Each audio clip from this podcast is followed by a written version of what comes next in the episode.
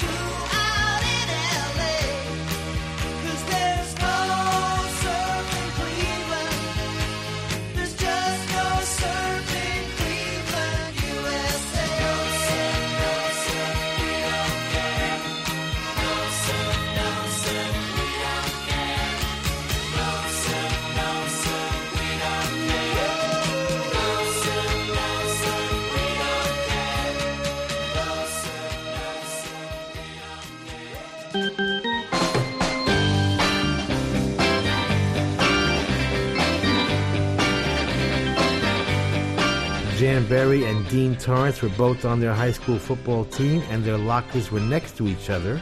That's how destiny works. And like a bad movie, they began harmonizing in the showers. You know, because of the echo of the tiles and all that.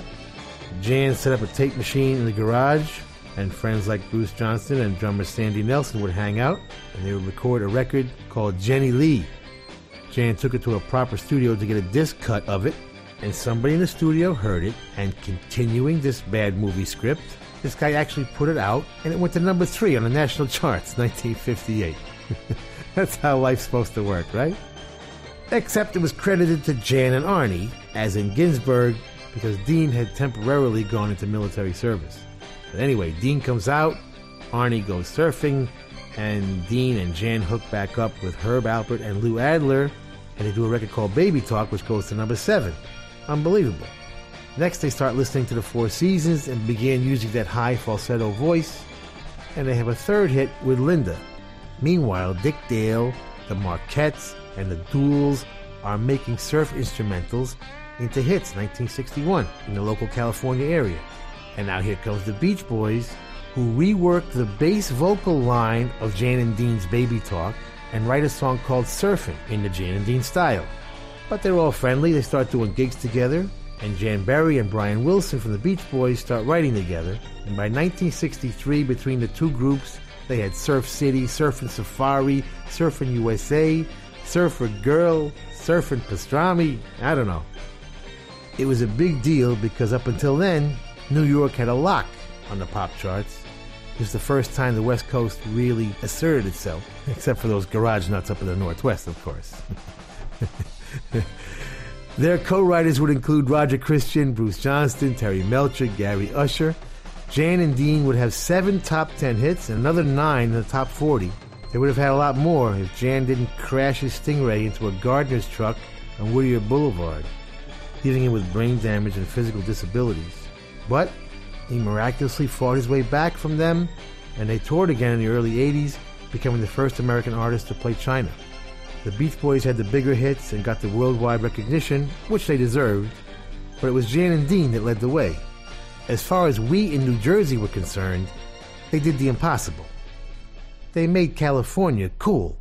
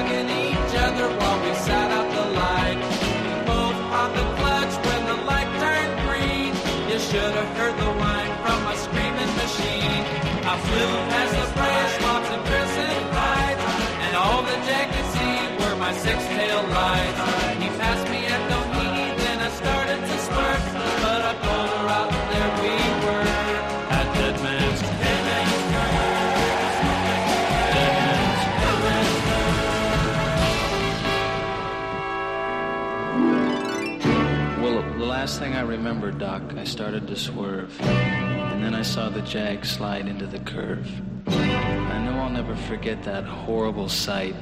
I guess I found out for myself that everyone was right.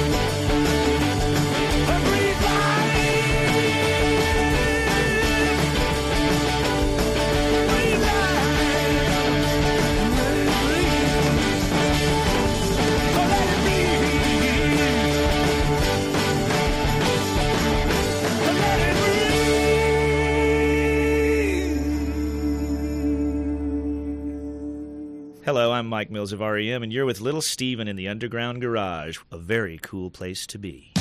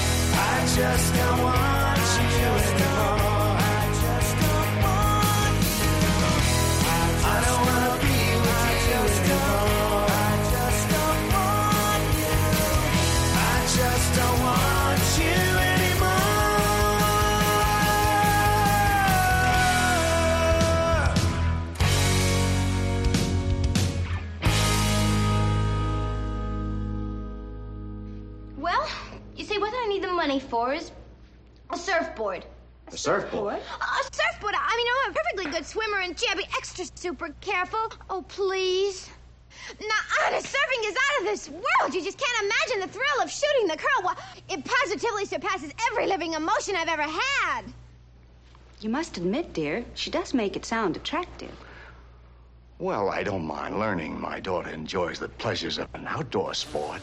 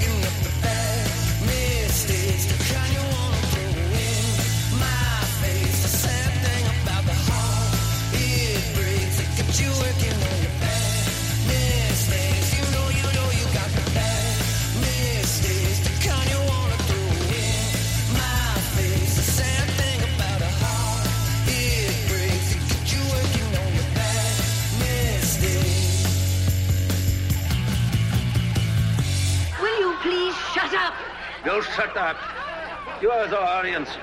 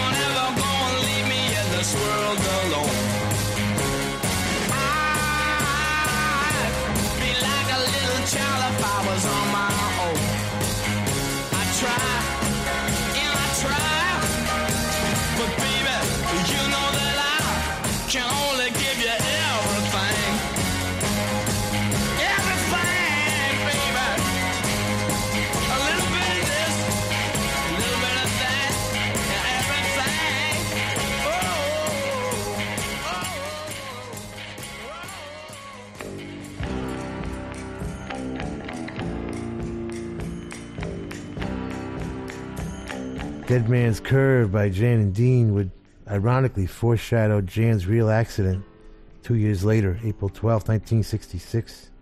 Frighteningly accurate. Written by Jan, Roger Christian, Brian Wilson, and Artie Kornfeld, who would later go on to do that Woodstock thing.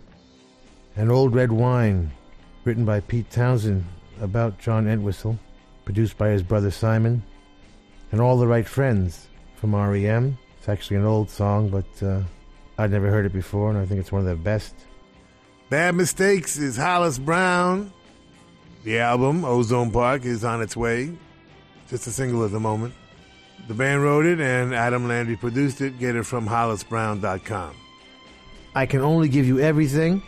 Yes, you have heard that riff stolen by hundreds of people. Them is where it originated. Van Morrison's first group. From their second album on Decca 1966, written by Phil Coulter and Tommy Scott and produced by Tommy. A lot of rumors as to who was playing on that record, and you know, we'll never get to the bottom of it, but I personally think it's the band because of the mistake in that last verse. All right, we'll be back in a minute. I'm going to go get a cup of coffee right now. We'll be back.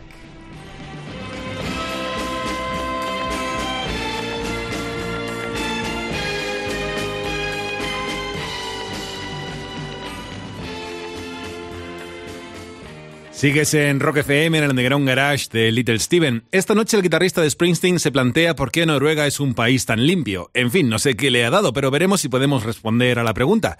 No es nada nuevo si te digo que los países nórdicos son conocidos por su respeto y consideración hacia el medio ambiente. De hecho, en el país puede respirarse aire fresco y limpio por, de- por doquier, incluso en una capital como es Oslo. Y es que debe ser algo que los noruegos llevan en la sangre, porque no solo son el cuarto o quinto país más limpio del mundo en materia ambiental, también son totalmente transparentes en lo que a la corrupción se refiere o a los impuestos que pagan. Saben absolutamente cada, eh, cada moneda que pagan y hacia dónde se, se destina. La verdad que no se andan con medias tintas en estos asuntos. Y mientras Little Steven sigue con el tema, bueno, pues yo te adelanto que nos esperan artistas como los Yardbirds, por ejemplo, o Iggy Pop. Pero bueno, vamos a ver qué nos cuenta el pequeño Steven en torno a Noruega. Dale, maestro.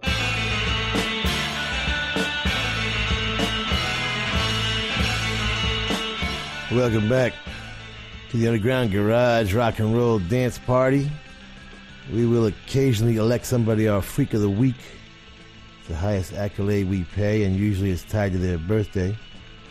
And this week it is the undisputed king of garage punk himself, Iggy Pop. He grew up James Osterberg in a trailer park in Muskegon, Michigan. Started playing drums in a Stonesy, Themsy garage band called the Iguanas. That's where Iggy came from. In 68, he formed the Stooges with Ron and Scott Asheton and Dave Alexander. Their music could not have been more out of step with the times. As record production became incredibly sophisticated, the Stooges remained minimalists.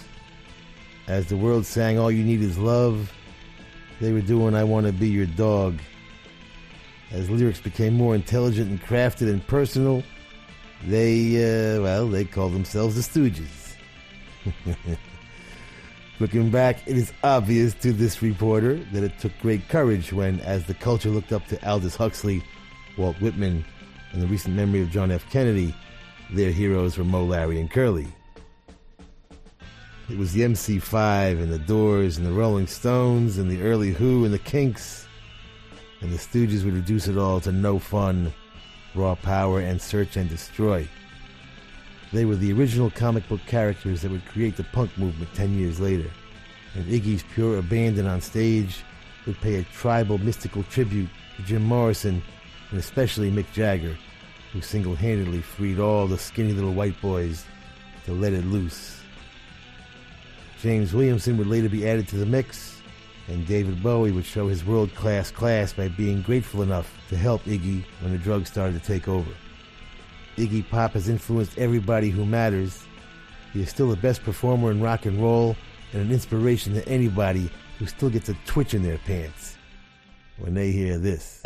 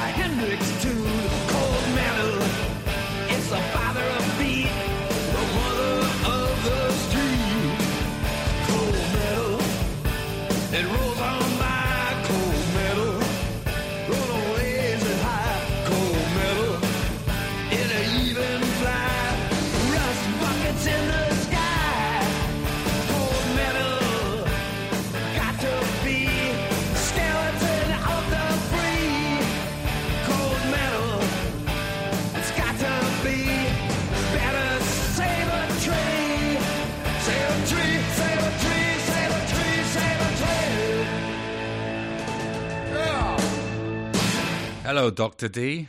Chris Dreher here. You are listening to a man of impeccable taste in music, Little Steven in the Underground Garage.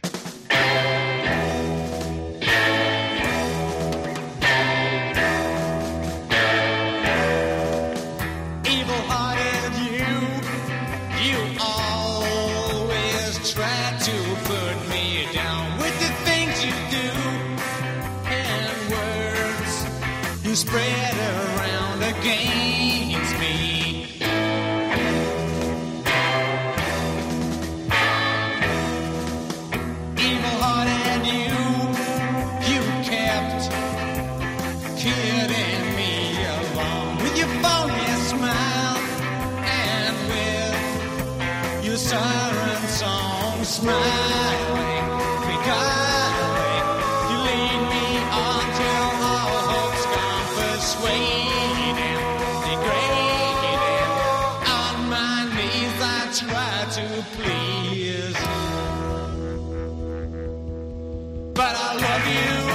just the same, and I want you.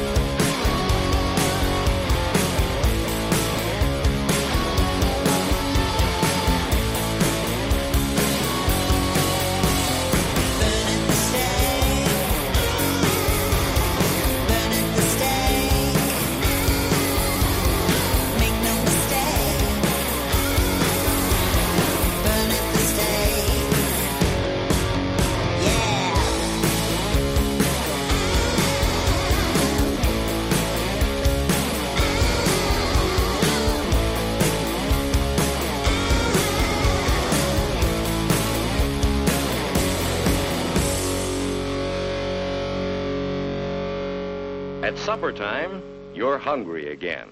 Everything tastes good, and you're eating well. See what good eating habits can do for you? What? You're asking for seconds.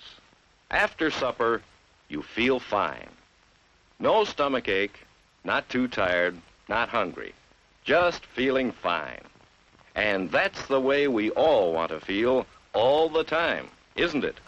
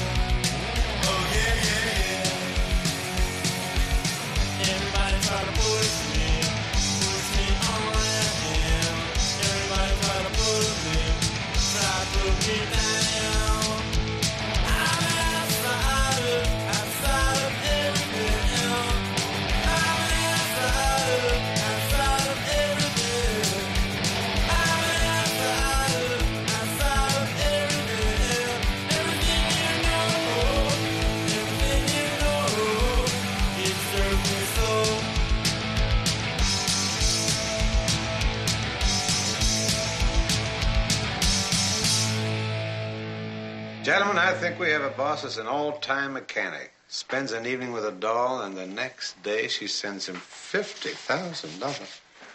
Yeah, some girls is grateful. True, true, true. Yeah. I had a grateful girl once. Yeah? Yeah, she was a help nut. Every time I took her out on a date, the next day she sent me a, bucket of uh, yogurt. I still think I got some stashed away someplace.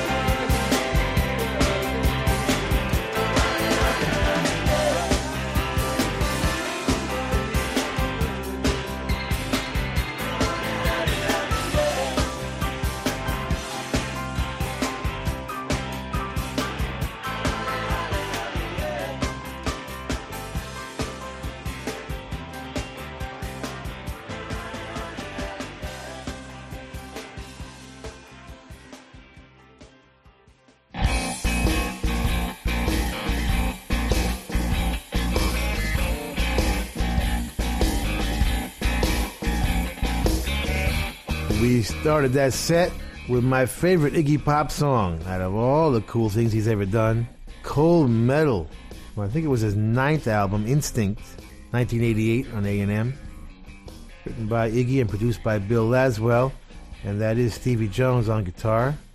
Yardbirds up next. Classic British invasion with Evil Hearted You from having a rave up with the Yardbirds. One of their many hastily slapped together albums. Written by the legendary Graham Gouldman and produced by the equally legendary Giorgio Gomelsky. Burn Baby. Brand new from L7. First record in 20 years. Donita Sparks and Suzi Gardner wrote it. Norm Block produced it. And they're on Joan Jett's label. Blackheart. Get it from blackheart.com. Our house band, The Ramones. Next with Outsider from Subterranean Jungle, 1983. That one written by Dee Dee. How I Wish. Keith Richards. It's a new box set of Talk is Cheap. Six outtakes on it. Cool stuff, written and produced by Keith and Steve Jordan. Be mentally prepared for a very unusual set of uh, more slow ones than we usually play. But they're really cool.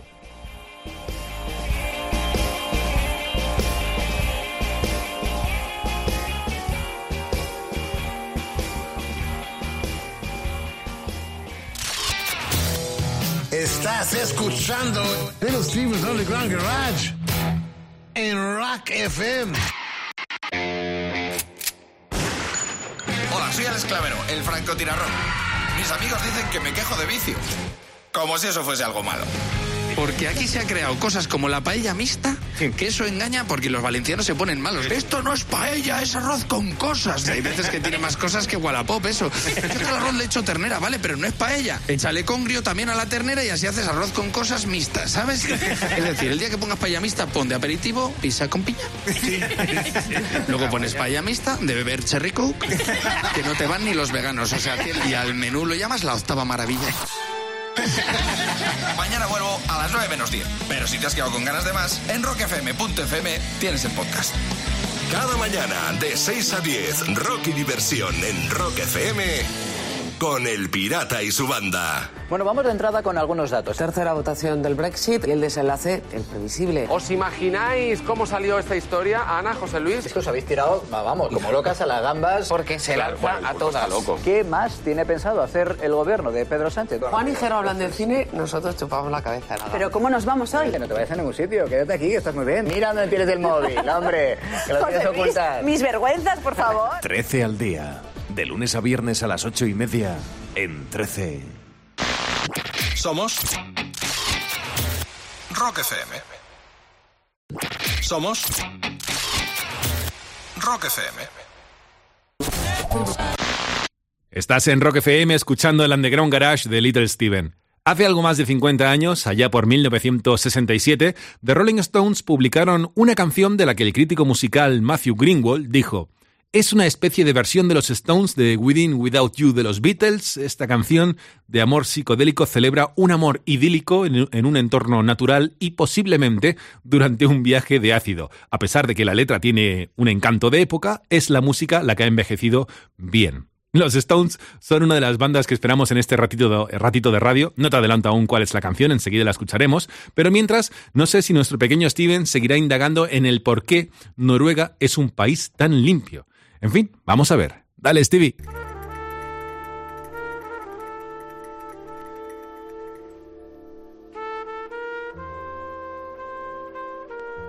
You know what? We're going to have a co freak of the week.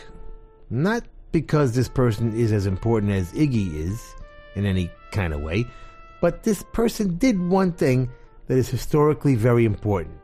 According to the relentless research done by our staff on crack, I mean, uh, our crack staff, she inspired the lyrics to Like a Rolling Stone. How about that? Not to mention possibly Just Like a Woman and Leopard Skin Pillbox Hat. Perhaps most important of all.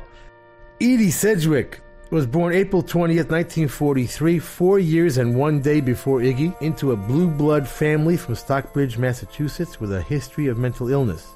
The doctors at the mental institution where her father was housed before his marriage to her mother advised them to never have children. So, of course, they had eight. She became anorexic while attending Cambridge University in 1962, and while visiting a psychiatrist because of that, she met Chuck Wein. Wein began to informally manage her, and they moved to New York, where Edie would become part of Andy Warhol's inner circle. Warhol started putting her in his bizarre art movies, Vinyl, Beauty Number Two, and The Chelsea Girls, none of which would be seen by many, but those who saw them were very impressed by her. She began going with a painter from Cambridge named Bob Neuwirth, who would become Bob Dylan's right hand man. Dylan, Neuwirth, and Dylan's manager Albert Grossman told her to leave Andy Warhol and start a real career in film because the Warhol and Dylan camps hated each other, and eventually Dylan would win the battle. She had a crush on him, and Grossman supposedly promised her a film where they both would co star. And Andy Warhol would become the Napoleon in rags in Like a Rolling Stone, as that record gave birth to a whole new art form called rock, introducing beat poetry and personal expression for the first time to pop music. The film would never happen, and she would try modeling for a while with Vogue magazine, but her drug use worsened. In 1970, she would shoot her last movie, Ciao Manhattan, and in it she would film a scene receiving shock treatments. A few months later, she would receive real shock treatments in the same clinic they used to film the movie, and would die of an accidental barbiturate overdose at the age of 28. Her black tights and shirts with tails would define the look of the 60s underground hip chick, and her intelligence and sexual radiance would inspire a brilliant poet's best work, as well as inspiring few other very cool things.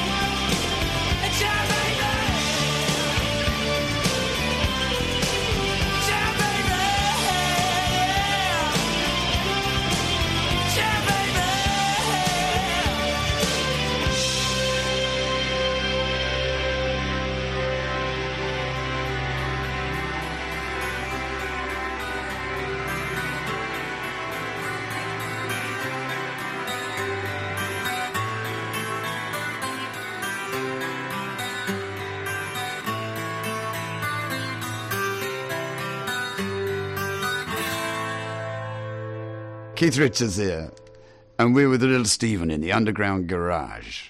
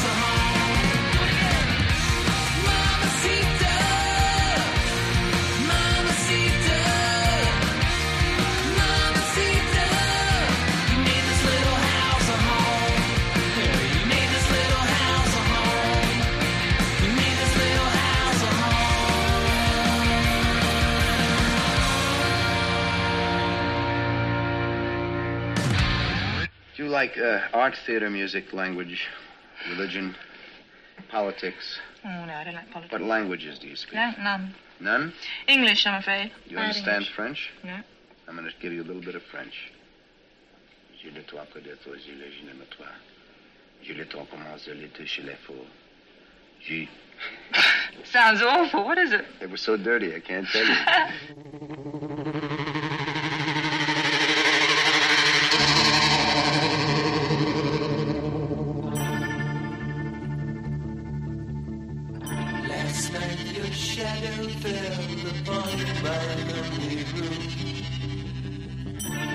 touched your golden hair and tasted your perfume.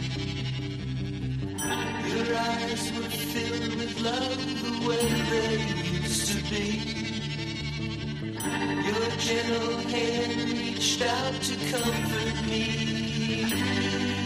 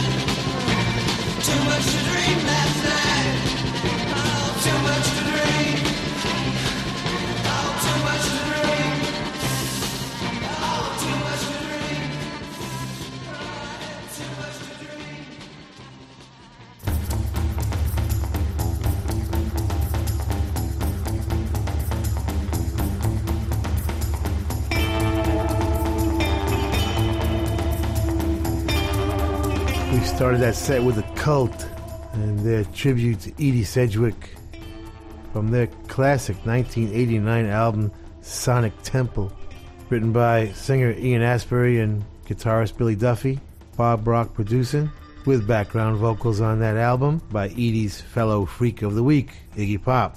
The Rolling Stones were next with Gomper from their very underrated Satanic Majesties Request, worth the price of admission just for the album cover.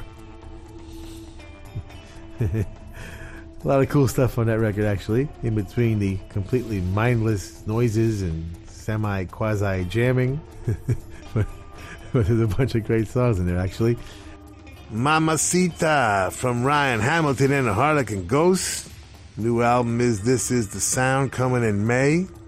Ryan wrote it and Dave Draper produced it. Get it from wickedcoolrecords.com. And we close the set with the Star Spangled Banner of psychedelic garage rock.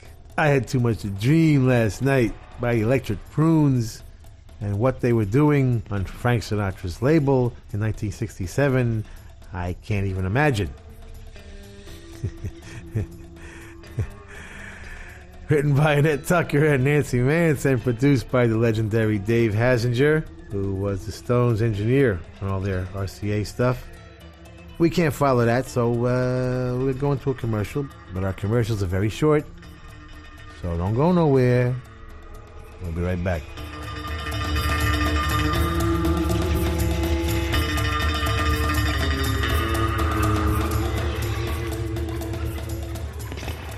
Bueno familia, llegamos al momento clásico por excelencia del Underground Garage, la música que más le ha llamado la atención a Little Steven estos últimos días, o lo que es lo mismo, la canción más chula de la semana.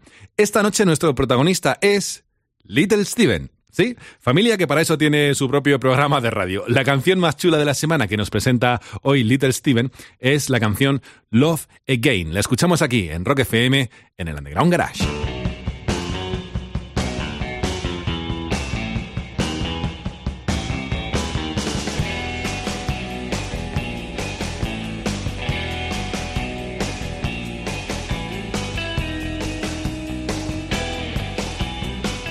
Our coolest song in the world this week comes from Middle Earth. Please welcome back to the Underground Garage stage, Little Steven and the Disciples of Soul.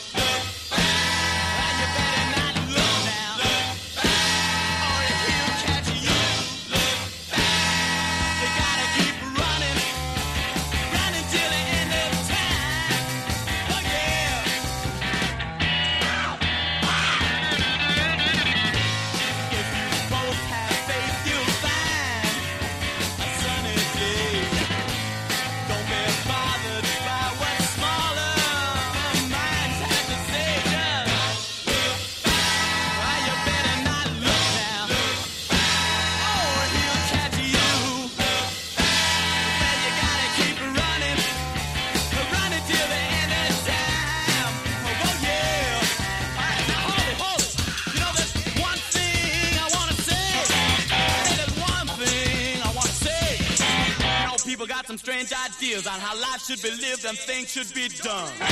But I'm here to say you gotta do just what you want.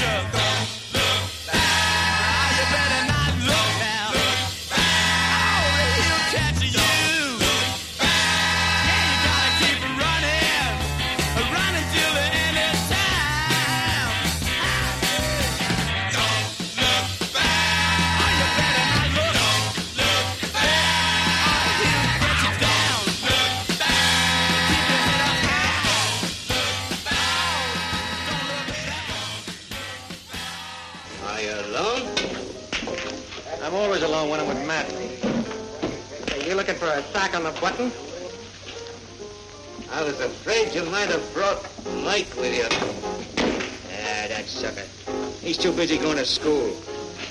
He's learning how to be poor.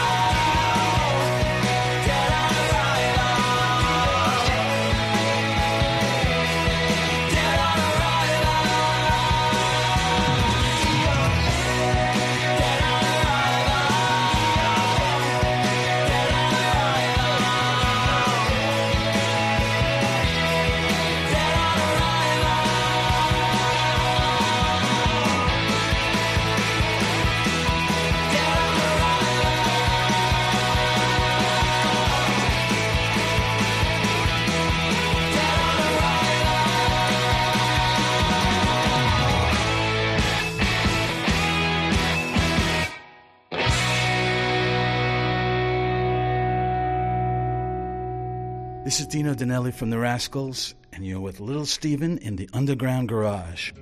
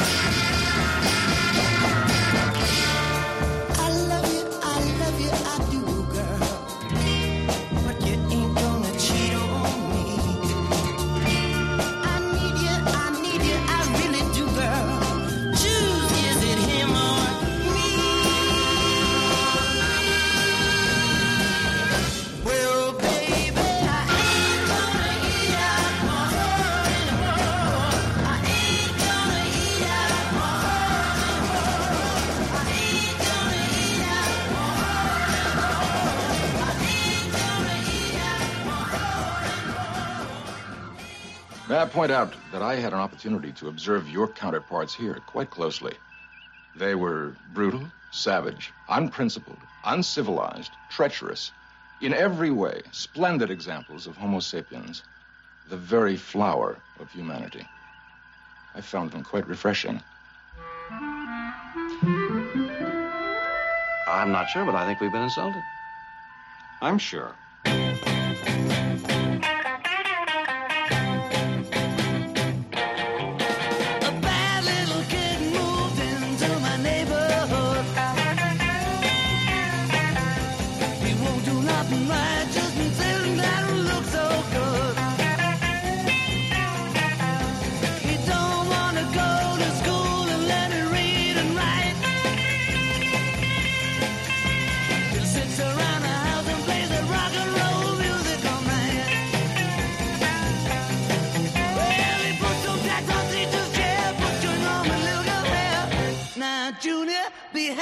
so.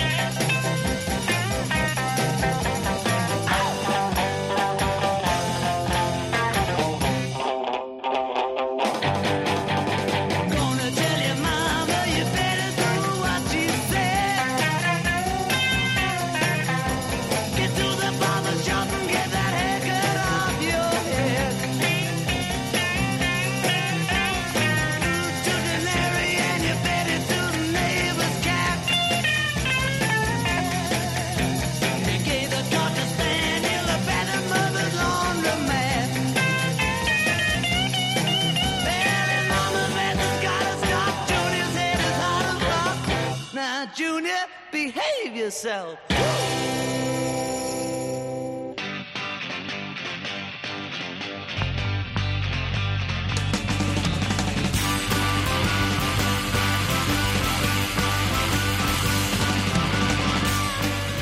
We started that set with our coolest song in the world this week, Love Again. No, that wasn't Sam Cooke. That was Little Steven and the Disciples of Soul. Of Soul. yeah, yeah, yeah, yeah. Recorded by Geoff Sanoff. Co-produced by Marc Ribler and Geoff Sanoff. Mixed by Bob Clearmountain. Mastered by Bob Ludwig. You can get that from littlesteven.com. Let's go through the band members one time really quick here.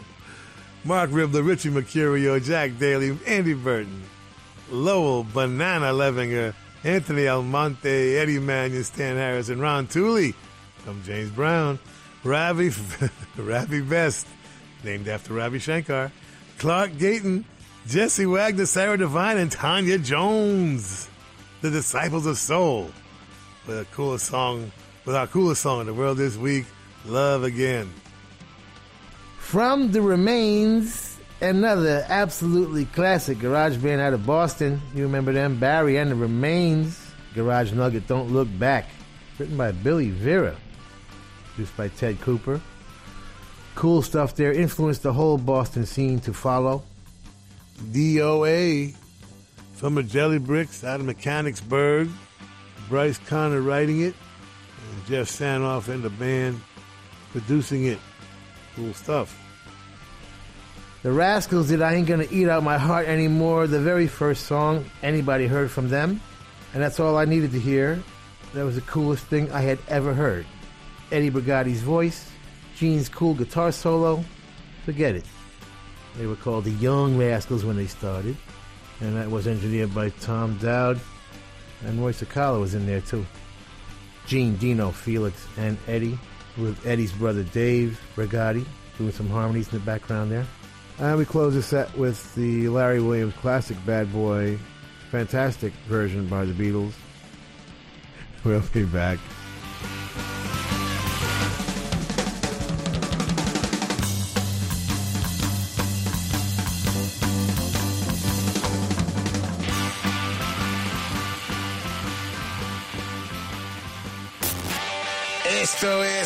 Steve's Underground Garage.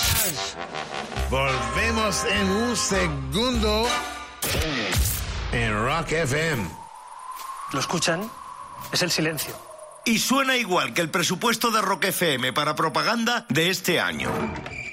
Pero, ¿quién quiere dinero teniendo entradas para el concierto de Metallica en Madrid agotadas hace meses? ¿Tú, por ejemplo? Hagamos un trato entonces. Nosotros te damos dos entradas para ver a Metallica en concierto y tú consigues que todo el mundo conozca Rock FM.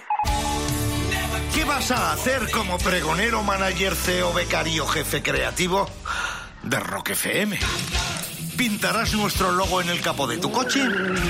¿Un plato estrella nuevo con nuestro nombre para tu restaurante? ¿O llamarás a tu equipo de fútbol sala El Pirata y su banda? Móntatelo como quieras, pero entra ya en rockfm.fm y entérate de cómo conseguir tus entradas para ver a Metallica en concierto con Rock FM. Somos Rock FM.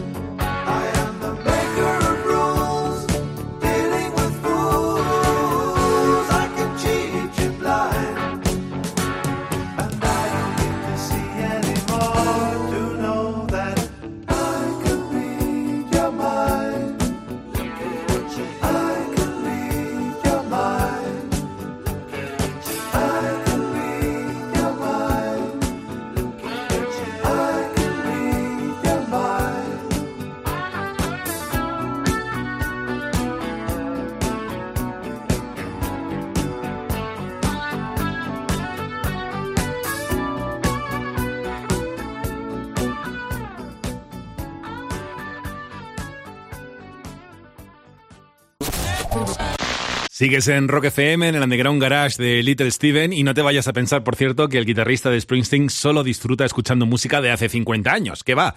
En este ratito de radio nos vamos a plantar, ¿sabes dónde? En Noruega, sí, el país protagonista del programa de esta noche, a raíz de la pregunta que se ha planteado Stevie, ¿por qué Noruega es un país tan limpio?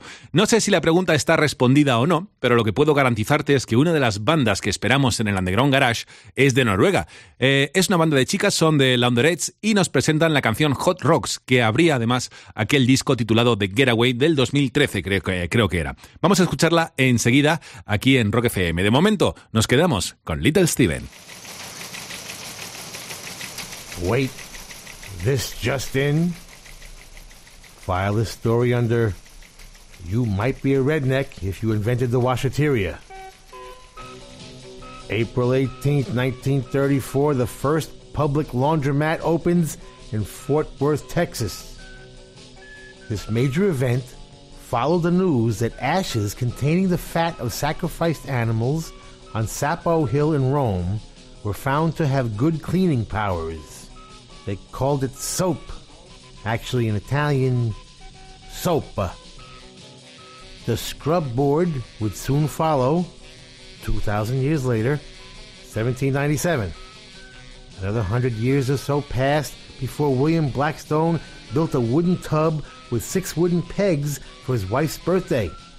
You cranked the handle that would move the pegs and snag the clothes in the soapy water, and before you knew it, the first washing machine was invented.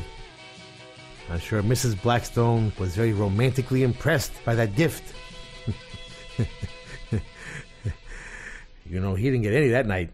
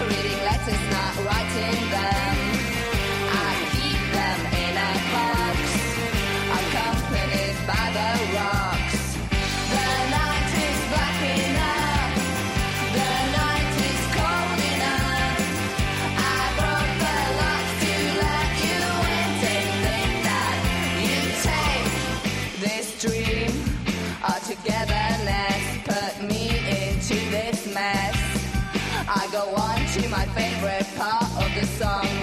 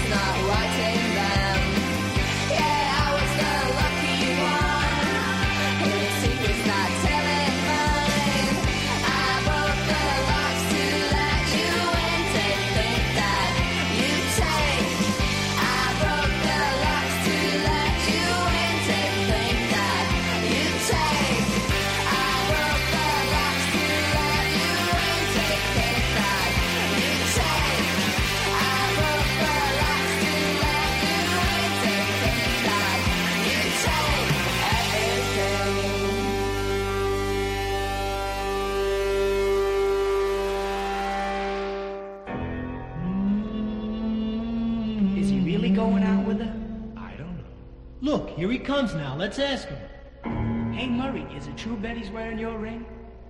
Mm-hmm. Who's that banging on the piano? I don't know.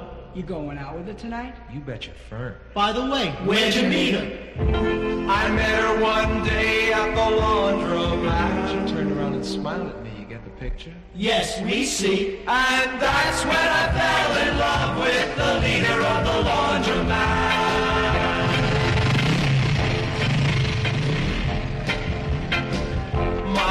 Folks were always putting her down. Down, down. Because her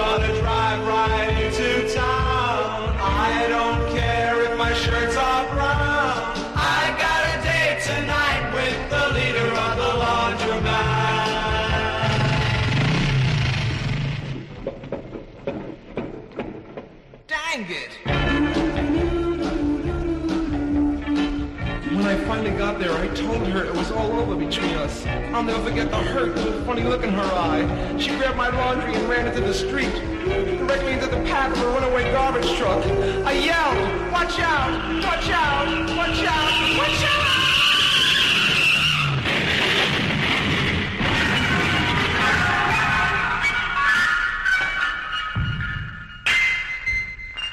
Dang it.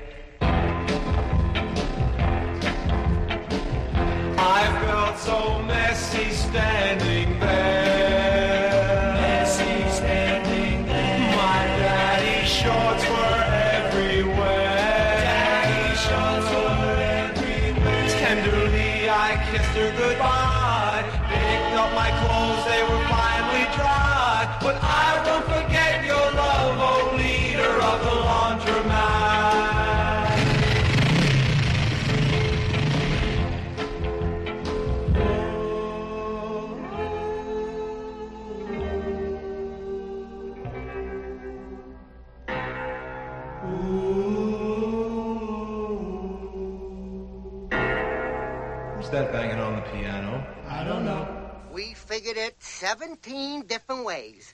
And every time we figured it, it was no good because no matter how we figured it, somebody don't like the way we figured it. So now, there's only one way to figure it, and that is every man, including the old bag, for himself. So good luck and may the best man win. Right. Except you, lady. May you just drop dead.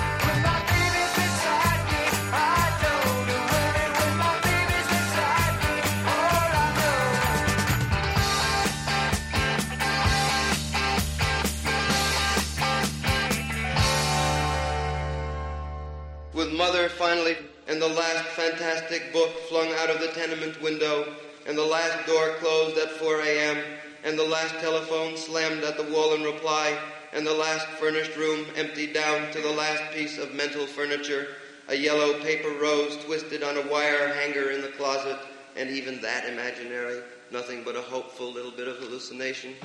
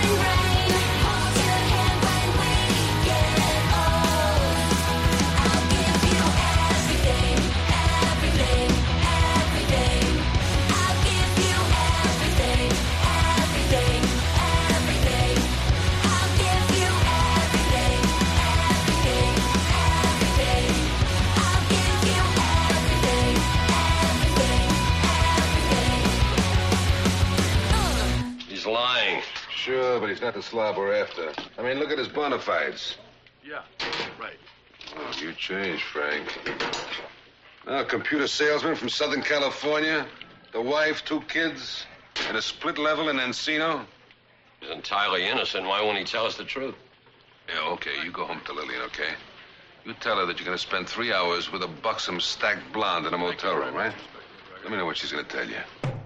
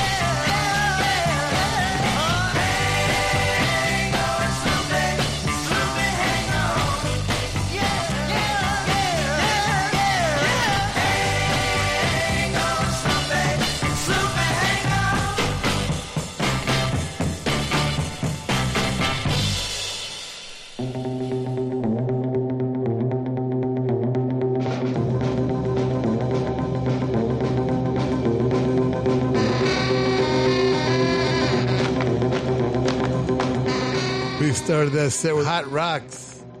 Yeah, second coolest song from their new album, Getaway. Kato Thomason producing. Ingvild, Linda, Johanna, Mona, and Cecily. The always sexy Launderettes. From that fair city of Oslo. And a very clean city, may I add. That was followed by the equally clean Detergents and the leader of the laundromat. A very important record for the Detergents. the record actually went to number 19 on the Billboard charts. Now, singer Ron Dante went on to bigger and better things as one of the lead singers of the Archies and was all the voices for the Cufflinks. And then became a jingle singer and really made some money. The song was written and produced by hit songwriters Paul Vance and Lee Pockriss. They also wrote Itsy Bitsy Teeny Weeny Yellow Polka Dot Bikini, which was a number one hit for Brian Hyland in 1960, if you're keeping score. Alex Chilton and Big Star did With My Babies Beside Me from their first record called Number One Record, 1972. Everything is the Dollyrots, new one. Kelly and Luis wrote it. John Fields and the band produced it. Get it from wickedcoolrecords.com. And Hang On Sloopy, the great McCoy's hit. It was originally a Strangeloves track. They cut it and then uh, discovered the band and threw them on there, and it came out on Bert Berns' label, Bang Records. Cool stuff. Now I have to face stupid reality again. We want to thank the Hard Rock cafes, hotels, casinos, and the Seminole coolest Indian tribe ever for being our sponsor from day one. And I want to thank all of the Hard Rock employees around the world as we stop in and do our DJ thing when we're on the road. Nicest people in the world, in addition to the best food. And someday will be a rock and roll circuit. I'm never going to give up on that. We want to thank Premier Networks, our new syndicator, Julie Talbot, Rick Bucchietti, Tanya Juhaz, and Corey Neal. Forgive the pronunciation. I'll get it right eventually. And if you're in need of any guitars or amps or tambourines, go see Andy Babiuk. I want to thank our, is Intrepid the word? Or is that an aircraft carrier? Dennis Mortensen, who puts the show together every week in spite of the odds. Go to undergroundgarage.com if you've missed any of our last 750 shows. and uh, Facebook and Twitter and at Stevie Van Zandt. You can talk to me personally. And thank you, Alan Freed. We'll see you all next week. And that's the name of that tune. Ciao, baby. Nice ride. Come back to Jersey, you moron!